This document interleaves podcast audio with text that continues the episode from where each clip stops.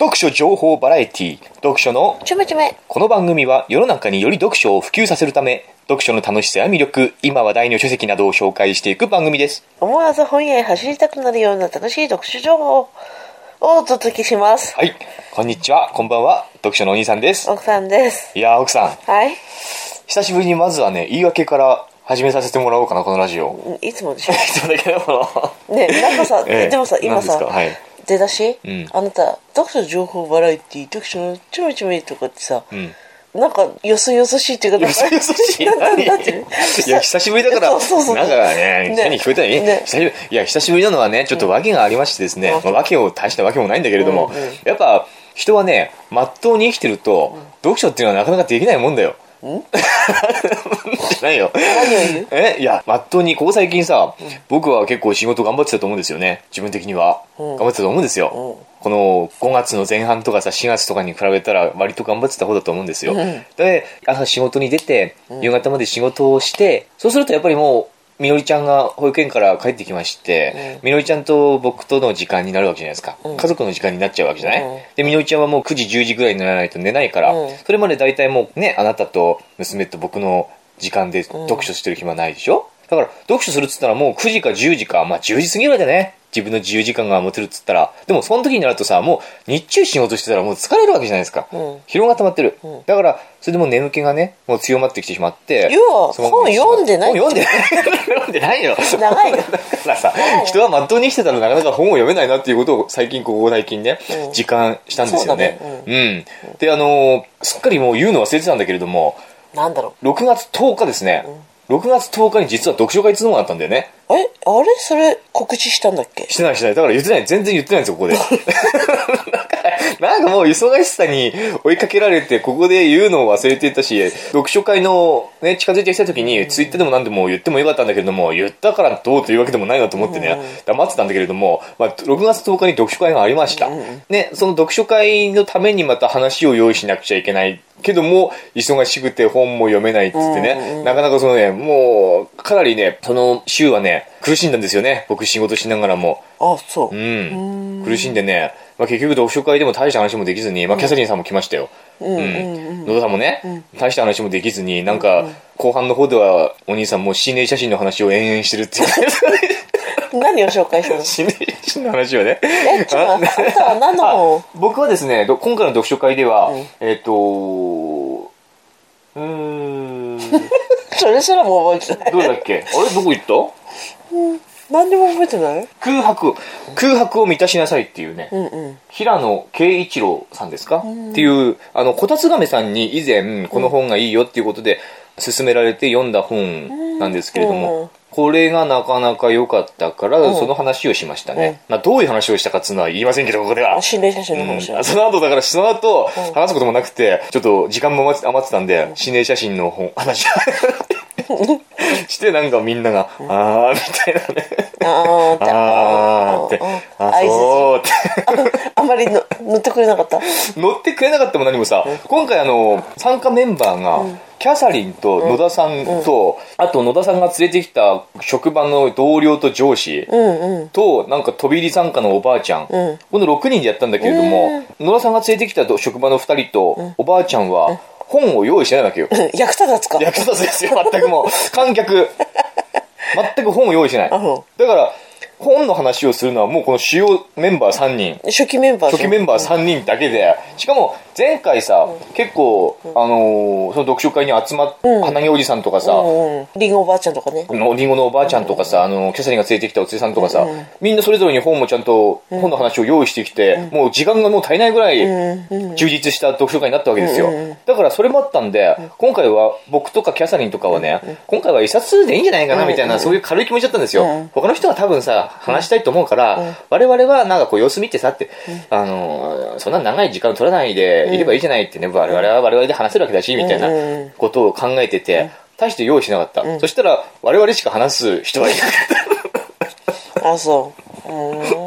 っていうことがあったね。で、結局、な、すごい時間が余っちゃって今回もう30分ぐらい、あの、10時から12時までの読書会なんだけども、11時半ぐらいですね。うん11時半ぐらいにもうね、じゃあもうこの辺でみたいなね、あそうもう何もネタがって尽くしてしまいましたと。うん。なんか野田さんも大した本用意してなかったしね。あ、そうう。ん。やる気がない や。る気がない、もう総じてみんな。ううんん。ていうか、やっぱりわかんないもんね。何？何人か来ると思ってたんでしょ？あんたたちが。そうだよね。僕とキャサリンは分かんないからね。野田さんはでもな、ある程度把握してたんだろうけれどもね。っていう野田さんは結局僕とキャサリンが何か話すだろうと思ってたんじゃないですか？ちゃんとね、いっぱい話してくれるだろうと思ったのねだから3人のこう思惑があんまり合致しなかったんじゃないかな。というまあ読書会になって、まあ次回っていうか、キャサリン最近忙しそうだからどうなるか分かんないけれども、キャサリンさんに今回キャサリンさんが紹介した本をの話もしてもらうのを考えてるんだけれども、まあそれはいつになるかちょっと分かんないけども、近々になりますね。あはい。ということで、全然僕は本を読んでなかったから、じゃあ、この辺で。この辺で、さようなら とはいかないからさ、あ、そう。うん。で、結局その読書会のために、読もうと、読書会で話そうとしていた本、それを読み進めてたんですよ、6月に入ってからすぐね、10日までに読めばいいやと思って、と思ったんだけども、その本がまたちょっと分厚いし、内容的にもすごく濃くって、重たくって、なんて言うんだろう、難しくって、全然もう指が止まっちゃう系の本なんだよね。なかなか前に進めない。うん。うん。何の本系の本。それちょっと言えないけどね。これは、このね後。え、ねはいえ、何にも言えない。何にも言えないよ、何にも言えない。何にも言えねえ。俺何にも言えねえじゃん。だから、それで、もう、全然進まなくって、ラジオも全然進6月、まない。大事も全然進まない。6月は全然進まなくって、これはいかんと思ってね、日曜日に、もう最近だからその、全然進まない本を読んでたから、なんか軽めの本読もうと思ったのよ。なんか軽めの本読む。なんかもう、心が疲れてて、優しさが、人の優しさが欲しいとかって思った。思ったってた。思ったんだよ。なたの？そういう思った。優しさが欲しい。人の優しさが欲しいと思ったんですよ。で、あの、本屋、本屋とかに行くと、なんかな、本屋。本屋とかに行くと、なんか泣ける本とかさ、ね、感動する本みたいな、こう軽めのやつが結構、ね、平積みになってたり、なんかポップがあったりとか、こう、売り出しにかかってるようなのがあったりするんですよ。うんうん結構ね。そういうのは人気なんだよね。あんま重い本じゃなくて、こう、軽く読める感動する本。例えば、コーヒーが冷めないうちにみたいな感じでね。面白くないって言っいや、ちゃうじゃん。いや、面白くないけども、それなりにでもさ、泣ける。というか泣けるわけですよ。で、なんか、優しさがあるよね、ああいう本には。だからそういう、なんか、優しさのある本っていうかさ、なんかこう、恋愛の本とかさ、ちょっと軽めのこう、感動する泣けるような本なんかねえかなと思って、本屋さんに走ってさ、こういろいろ物色して、なんか良さそうなのを2つ、2冊買ってきて、日曜日に買ったんだよ。で、今日水曜日だよ。2冊読んだんだよ。うーん。じゃっと読んだんだよ。あ、そう。ううん。ん。ここなかなかね、良い読書ができましたよ。あ、面白かったんだ。で、このまあ2冊今回ちょっとざっとね、紹介しようかなと思って、やっつけ仕事みんなやっちゃうんですけれども、で、1冊目がですね、記憶屋っていうね、ね、もうあからさまに帯に泣いた感動したってね、書いてますよ。の声殺到って。シリーズ累計30万部突破って。これなんか記憶やシリーズで、これは僕は第1作目を買ってきてきたけども、2、3っていう風にあるらしいね。っていうこの記憶屋っていうね、文庫を。誰が書いたの？えっ、と、折り紙京也さんという、ね方が書いた、まあ、かなりラノベに近いライトノベル系あのー小説だったんですけれども、もし記憶を消せるならあなたは何を願いますかと。なんか、これ主人公の大学生の良一くんっていうのが、良一くんの周辺で、記憶屋っていうね、人の記憶を消してしまう、なんか怪人がいるっていう都市伝説があるんですよね。で、その良一くんがある時、大学の飲み会で、一個先輩の京子さんっていうなかなか可愛い女の子がいるんだけども、その子にちょっとほの字でして、恋を持つんだけれども、その京子さんっていうのはね、あの、夜道を歩くのがすごい怖い。うん。だから、飲み会とかでも早く帰っちゃうの。うんうん。8時以降だったかな、は出歩けないみたいな。一人で出歩けない。んで、それはなんか、なんだっけな、痴漢されたとかなんとかそういうのがトラウマで、なんか男性恐怖症とかそういう、なんか襲われるのがすごく恐怖を感じてる。から、あの、夜道が歩けなくって、それを克服しようといろいろカウンセリングとか受けてんだって。けれども、全然どうにもならない。うん。だから、この京子さんは密かにその記憶屋っていうね、都市伝説の怪人に期待してる部分がある。もうさ探し出して私のそのトラウマになってる部分を消してもらって、あの、夜道を普通にお人並みに歩けるようになりたい。っていうふうに願望を抱いてるんだよね。で、そこに良一くんは、僕が送っていってあげますよ、みたいな。で、狼になっちゃう。いやいやいやそういう話じゃないんだけども、僕が送ってあげますよ、つってさ、家まで送ってあげたりするんだよ。そういうの何週間くらいこう続けて、ちょっと仲が深まったりもするんだけれども、その頃に、ええええ そういう話じゃないですよ、だから。泣いた感動しただから。ね。そういう話じゃない。で、あの、ちょっと仲間深まったりするんだけども、京子さんは、そんだけこう、良一は、京子さんに親しくして、あの、夜道を怖くないように送っていってあげてるで、それでは、それだったら京子さんは帰れるんだよ。一応ね。一応帰れるんだけれども、それでもやっぱりその記憶や、に記憶を消してもらいたいっていうその願望が消えない。良一はなんでだって思うわけですよ。俺が付き添ってるから、そんなもう記憶屋にね頼る必要ないじゃないですか、と。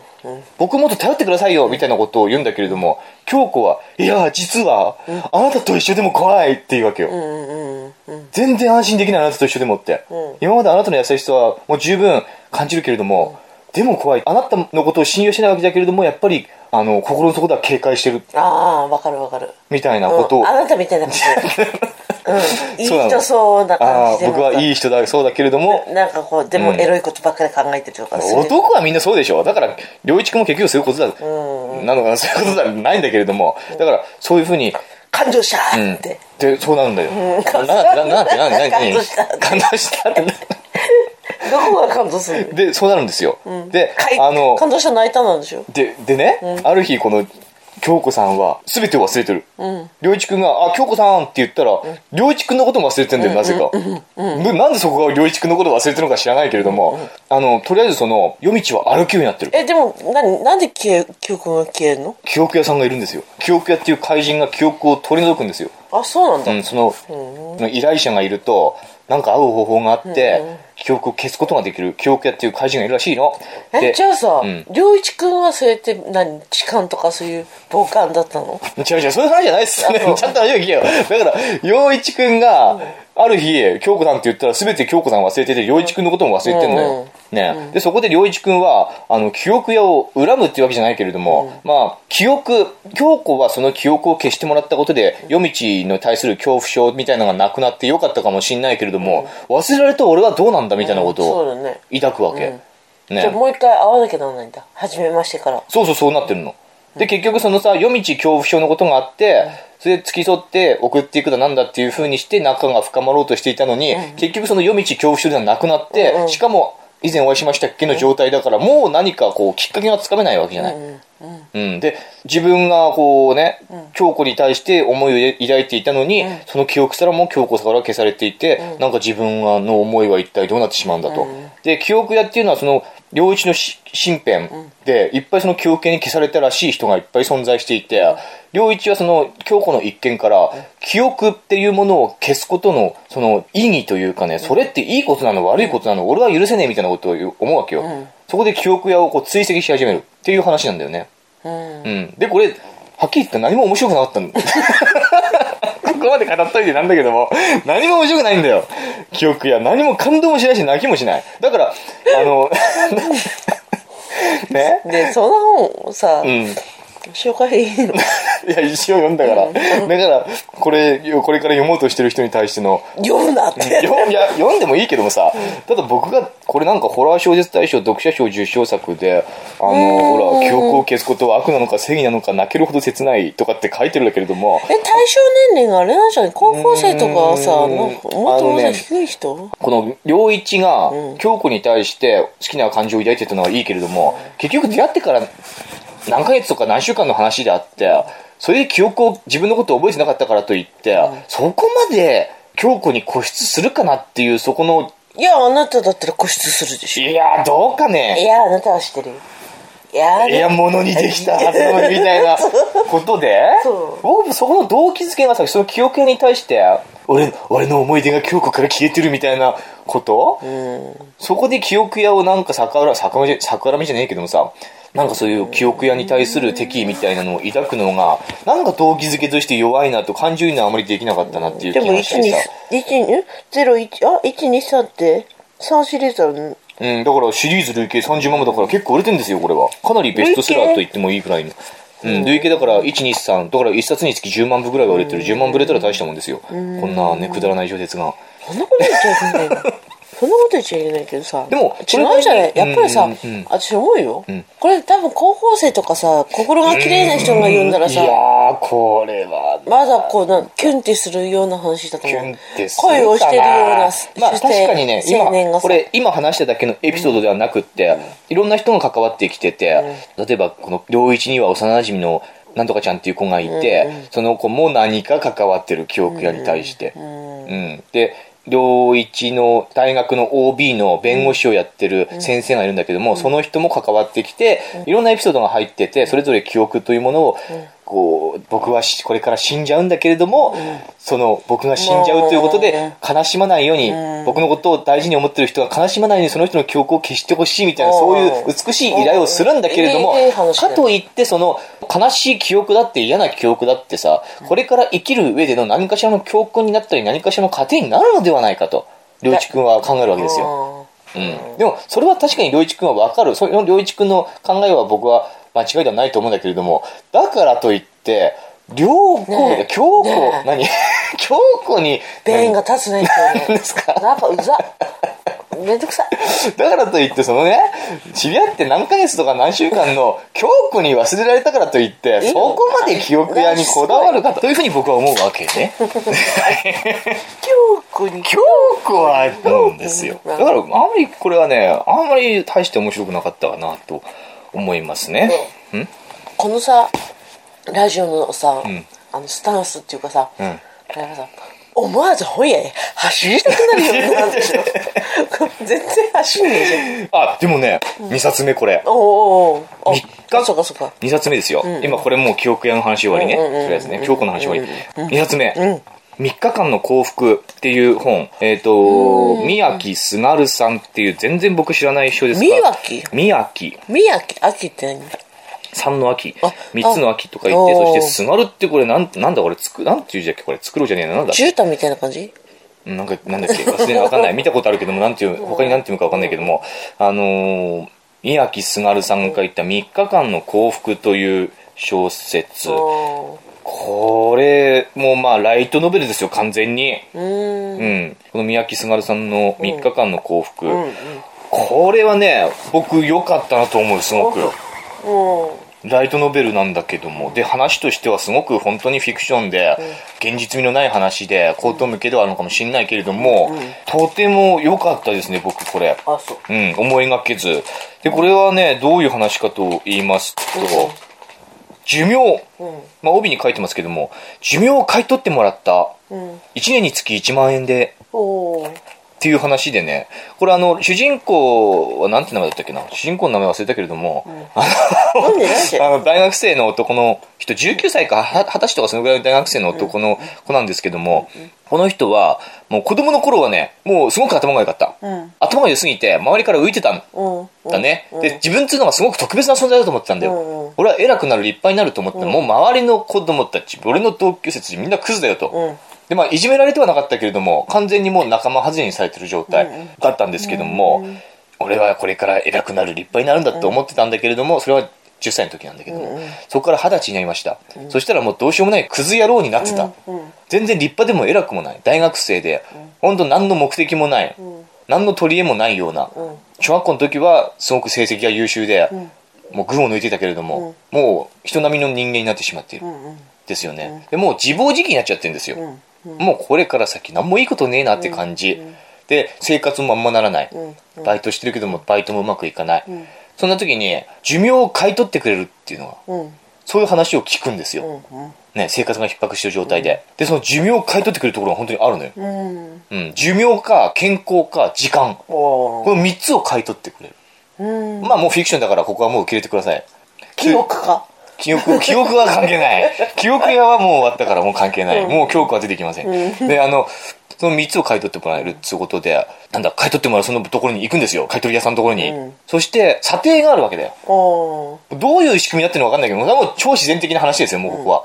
ね、査定っていうのがあって、その人がこれから先どういう人生を送るか、うんその人の人生、1年につき何円になるのかっていうのが査定されるわけよ。ね、そこで査定が終わりましたってことで、じゃあいくらですかっつったら、あなたはこれからこういうこういう人生、まあその話もね、結局雑ながない人生を送るんですよ。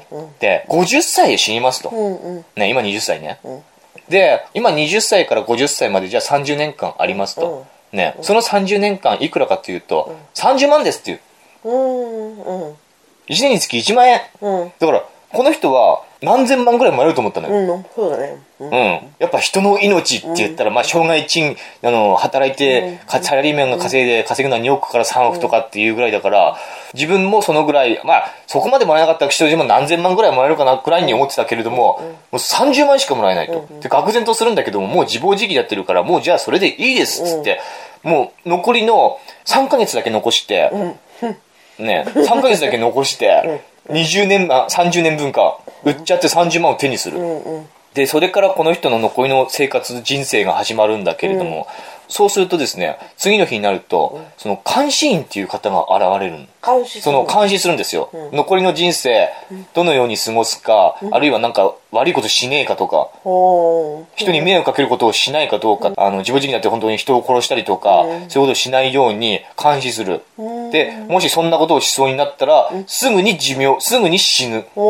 みたいな。そういう監視員が現れる。で、その監視員のっていうのはどういう人かっていうと、女の子なんですよ。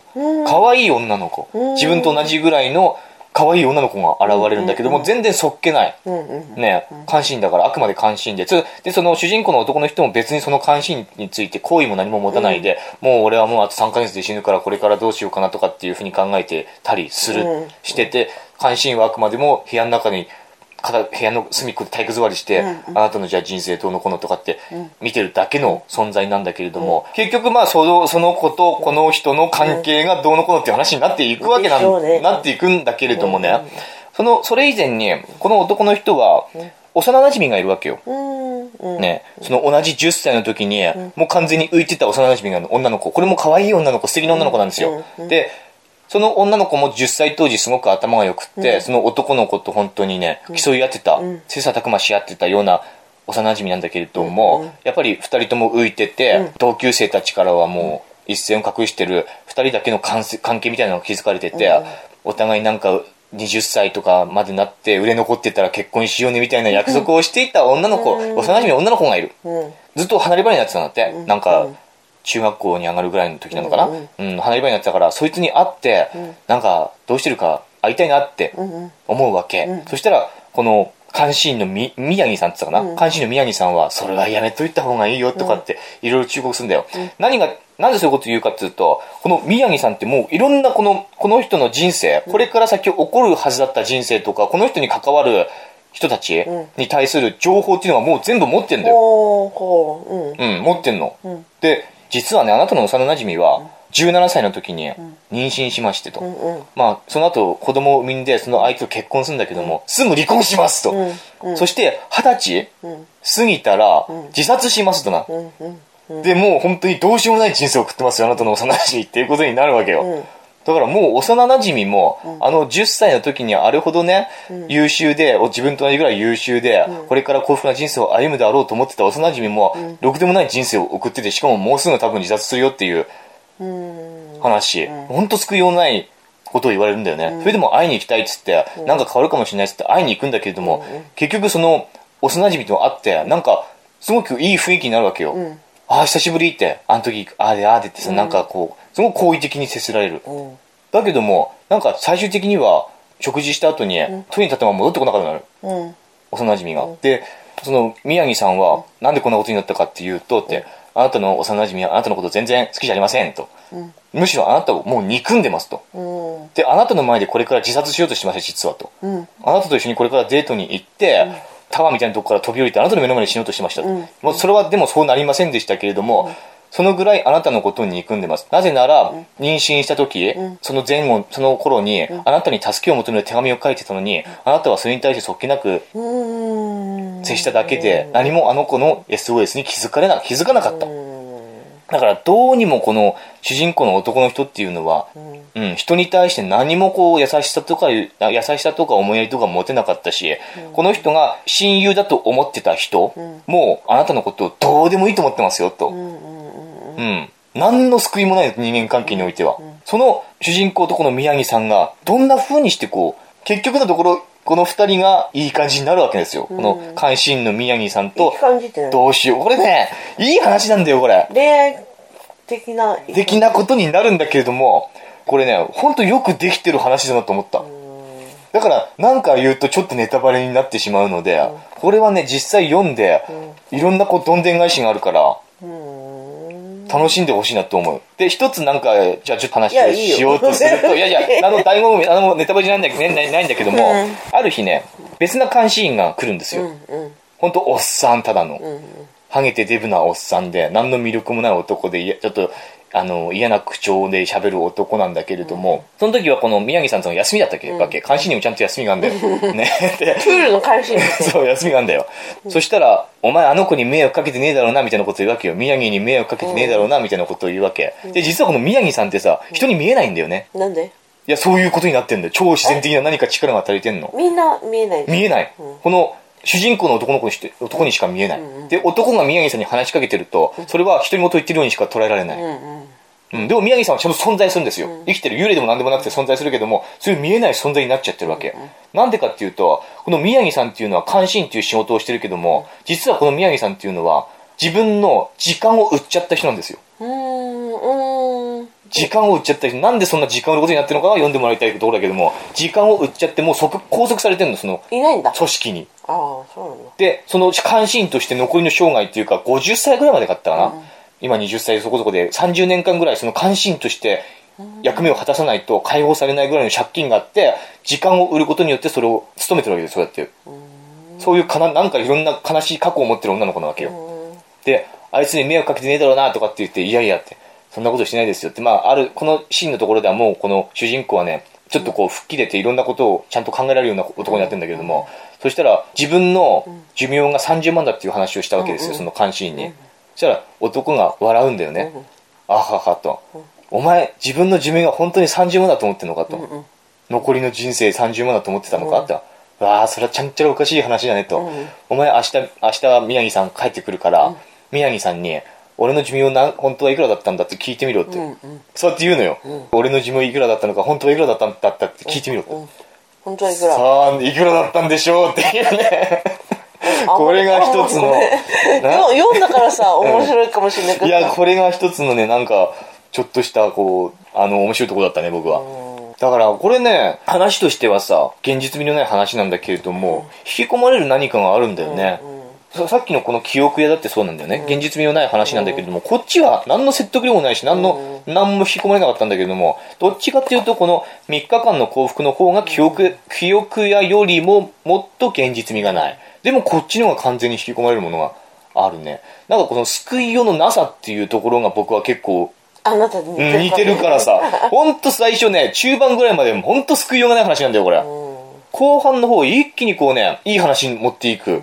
そしていろいろ2点3点していく。その本当の値段お前いくらだったと思うっていうところから2点3点していく。あなたはいくらなの？どう思いますか？あとは。うーんなんなんだろうねあれ？じゃないやっぱり1年につき1万円ですか、うんコースじゃない？そのコースだと思う1万円ってことはないと思うよ。だって普通に僕は働いてたってもっと稼いでるじゃない。いやーそそうせいうめてなんか数百万円ぐらいにはなるんじゃないかなと思うよ。うんいやーうん1万円ぐらいじゃないの？数百万円ぐらいになるんじゃないかな、その30年分だとしてもね。私に迷惑かけてるとかいや、だとしてもそういう30、30年あったら30万以上は稼げるよ、普通に。うんそうかな、ん。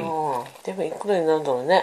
これからどうだろうね。あと何年生きるんだろうね。いや、そういう、まあ、人の命というのは、どんな風に価値があったりなかったりするのか、そういうことを考えさせられる。でもここ最後、これ全部最後いい話だよ、これ本当に。これいい話だなと思う。泣きはしなかったけれども、うん。うん。いい話だなと思いましたね。うう。ん、これはおすすめ。3日間の幸福。ちゃんとなんか構成が考えられてる話だなと思ったね。ライトノベルにしてはかなりできすぎてる。できすぎてるとかうまく書かれてるなとうん。思いました。宮城すがるさん、この方のこれからの活躍に。まあいっぱい出てるんだろうねこれね。もっと出てると思うよ。あんたもなんかこう出したらね。はっきり言ってこの記憶屋を読んだ時はこれぐらいだったら僕でも書けるわと思ったのよ、うん。でもこの3日間の幸福は、これはなかなか書けねえなと思った。5日間の幸福？え？なんで5日間になるの？5日間これはなかなか書けねえなとなんで3思ったね日。間？だからそこにも、これ結構この3日間の幸福っていうタイトルもね、うまいなと思ってよ、僕はっきり言って。最後の3日間付き合うとかそんな感じ？いや、うまいと思ったよ、これでも。まあ、言ってしまえばそうかもしんないよ。まあ、これはね、ある程度読んでいくとオチはわかると思うよ。それは、この監視員のね。いや、でも監視員のこの宮城さんと主人公がいい仲になるんだろうなっていうのはわかるんだけれども、でもちょっとあり方がね、想像の斜め上を行ってたね。最終的なオチが。うん。斜め上を行ってた感じがする。あんた監視員誰にしてほしい？私に監視してほしい してくれそれはもう嫌だよ。今と変わんないじゃん、もうそれ。私部屋の隅っこで退屈あるし見てたけど。いや、変わんないそれ、今とえ？いや、この宮城さんはとても素敵な女性だったね、でも本当に。あ可愛私みたいな感じ若い女の子でね。私みたいうな、ん。結構ツンツンしてるんだけども、うん。なんかでも心に悲しみ、悲しみを抱えてるあ私じゃん。人なんですよ。うんうんで、あの、僕、結局この泣いた感動した記憶屋とかさ、この3日間の幸福もまあいい話だったけども、泣きはしなかった。うんだよね。